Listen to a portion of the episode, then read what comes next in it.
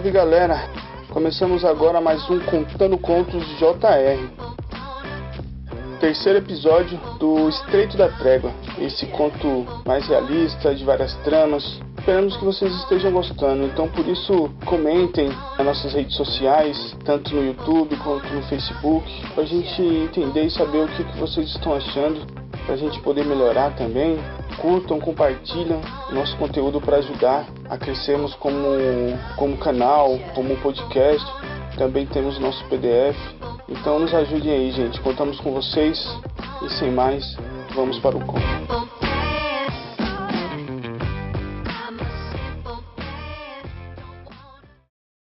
Durante o passar do ano, todos continuam cuidando de seus afazeres, principalmente passando todos os conhecimentos necessários para o jovem Berraú, ensinando-o a escrever, a ler e ter o conhecimento da cultura local, preparando-o para ter uma postura de líder, mesmo sendo tão pequeno. Cada líder das famílias principais passam alguma coisa para o menino. Cada conselheiro passa um pouco de sua sabedoria e os tios cuidam da criança, o aconselhando também. Porém, não é e não será tão fácil a missão de transformar essa criança tão rapidamente. Muitas vezes ele foge para ir brincar, sai correndo, não querendo estudar. Vai pro rio nadar, brincar de luta com as outras crianças, fazer joguinhos. Isso porque é uma criança que há pouco completara sete anos e há alguns meses perdera seus pais. E isso faz ser mais difícil ainda, esquecendo o fardo que carrega, querendo ser um menino normal, mesmo sentindo falta dos pais. Em uma das manhãs corriqueiras, cheio de livros e tarefas para fazer, o jovem Ben Raul sai de fininho e vai para perto do rio, onde tem muito espaço para correr e ver as vacas e bois pastando, correndo atrás de ovelhas e brincando com suas linhas. Ei, jovem senhor, o que faz aqui tão longe de sua casa? Perguntou uma menina franzina de cabelos longos da cor do fogo. Tô só brincando. As lãs são tão macias e elas são tão mansinhas o menino responde meigamente para a menina. O jovem já tinha seus cabelos bem compridos, chegando ao meio das costas, porém bem cacheado, às vezes confundindo com tranças. A menina toca as ovelhas e gosta do que sente. É verdade, são bem macias. A menina por um momento solta um sorriso e descontrai. Teu nome é Alva? Brincamos outra vez na casa da senhora Coridian. Assim Berraul fala. A menina já volta a ficar séria novamente. Sim, Sou a Alva. E a senhora Corrídia é a minha mãe. E ela me falou que você está fugindo muito das lições. Que tem, tem que fazer. Acho melhor o senhor voltar. Ben Raul responde e prossegue com a conversa. Não precisa falar senhor nessa reverência toda. Sou apenas um menino brincando. E eu tô cheio de ficar ali estudando. Quero brincar também. Você quer ir lá no rio jogar pedra? A menina balança a cabeça negativamente, fica meio sem jeito e vai se afastando. E o menino percebe e vai até a menina e segura sua mão. Não tenha medo, não vou fazer nada. Sei de meus deveres, sei minha posição, só estou pedindo e não mandando. Ele tenta acalmar a menina e deixá-la à vontade. Por favor, me solte, senhor. Minha mãe fala que nossa sorte no mundo depende de o senhor estar bem e apto a ser nosso líder, e que eu não posso atrapalhar igual da vez em nossa casa. A menina, toda envergonhada e cabisbaixa, tenta convencer o menino, que por vez fica um pouco constrangido com as palavras de Alva. Ele solta a mão da menina, pensa por alguns segundos, dá um sorriso e fala: Tudo bem, mas só se a senhorita me acompanhar. A menina se recompõe, ficando mais segura e segue ao lado do jovem senhor. Chegando em casa, a senhora Coridia estava esperando pelo senhor, com uma cara muito brava, e percebendo a sua filha ao lado, fica mais brava ainda. Jovem senhor, não pode sair por aí sozinho, desacompanhado, é muito perigoso pode se machucar e você, Alva, deve ter o atrapalhado. A senhora falava com as palavras bem comedidas para não ser rude com nenhum dos dois. Porém, o menino a interrompe. Desculpa, senhora. Eu estava por aí andando e brincando e sua doce filha, com toda a sua delicadeza, pediu para eu voltar. E assim estamos aqui. O menino já tão cedo mostrando seu talento diplomático, sempre mostrando um grande sorriso e mais uma vez o livrando de uma repreensão, dessa vez para os dois. O estreito, mesmo sendo independente das cidades vizinhas, povoado sempre precisa de alguns utensílios, materiais ou até mesmo comida. Então, alguns camponeses e um, um ou outro líder vai em uma caravana com carroças para poder negociar. dando em troca ouro, prata, outros tipos de pedras e até mesmo artesanatos, roupas, calçados que fabricam com suas próprias mãos, que são de uma qualidade bem maior que as encontradas na região. E Rei K, sabendo dessa caravana para uma das grandes cidades, essa de grande poderio por todo o continente, é uma das que tentam a todo custo se aliar com o Estreito. Ele chega em Felder para começar suas investidas nos membros de conselho e líderes, e acredita que o mais manipulável seja o grande engenheiro.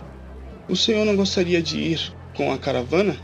Já faz um tempo que o senhor não sai de nosso território. Nem deve saber como está a evolução aí fora. As grandes coisas novas que estão fazendo, as grandes descobertas, grandes construções, os monumentos e até mesmo em questão de armas e utensílios. O enorme novo conhecimento que conseguirá nessas semanas que ficará na estrada e na grande cidade. Acho que isso vale muito para o senhor de idade e líder da quarta família. Ricard fala com as palavras suaves. Eu não gosto de estrada, é muito desconfortável, cansativo, monótono e não dá para trabalhar nesse tempo, mas pensando dessa forma, posso fazer um sacrifício para adquirir coisas novas aqui para o nosso povo. Muito boa ideia, muito obrigado, Ricard. Fleuder se deixa envolver com o assunto. Não tenho o que agradecer. Pensamos sempre melhor para o povo. Ricard fala todo confiante. Assim o líder sai para arrumar suas coisas para pegar a estrada, todo animado e saltitante. Senhor, me chame de Senhor miseráveis. Eu sou um duque, sou senhor também. Essas coisas de dinastia nem deveriam existir aqui. Somos tão diferentes de todos os outros povos. Mas essa merda ainda persiste aqui. Mas farei de tudo e você verá e você será o primeiro a me chamar de Senhor. O pensamento de Ricard era profundo e sua ambição só aumentava, e seus conselhos dali em diante tinham uma direção bem traçada, e sabia quem seriam seus aliados, ou suas marionetes. Em uma curta conversa com outros três nomes importantes, ele sente o progresso de sua ambição funcionar e ter uma esperança concreta. Nossa querida curandeira, esse nome é do passado, um nome estranho. Podíamos começar a chamá-la de doutora, como nas grandes cidades. É estudada, é tão competente quanto todos eles, não acha? Ricard deixa uma grande interrogação para Eifrid, que não só ela fica um pouco pensativa, mas também Corrillian e Presby. Eu agradeço sua preocupação, mas não dou importância a títulos como muitos. Eu me preocupo em ajudar, só isso. Ela por vezes responde com muita gentileza, porém sem antes dar uma alfinetada em Ricard. Com ou sem títulos, somos todos importantes para nosso povo. Temos um papel fundamental para nossa evolução, ainda mais agora, com nosso pequeno senhor nesse processo. Temos que fazer as melhores escolhas e aconselhamentos, uns sendo senhores de família e outros conselheiros. Presme interfere e tenta dar um novo ânimo para todos ali, porém tentando diminuir o posto de conselheiro das duas mulheres e exaltar o senhorio das famílias.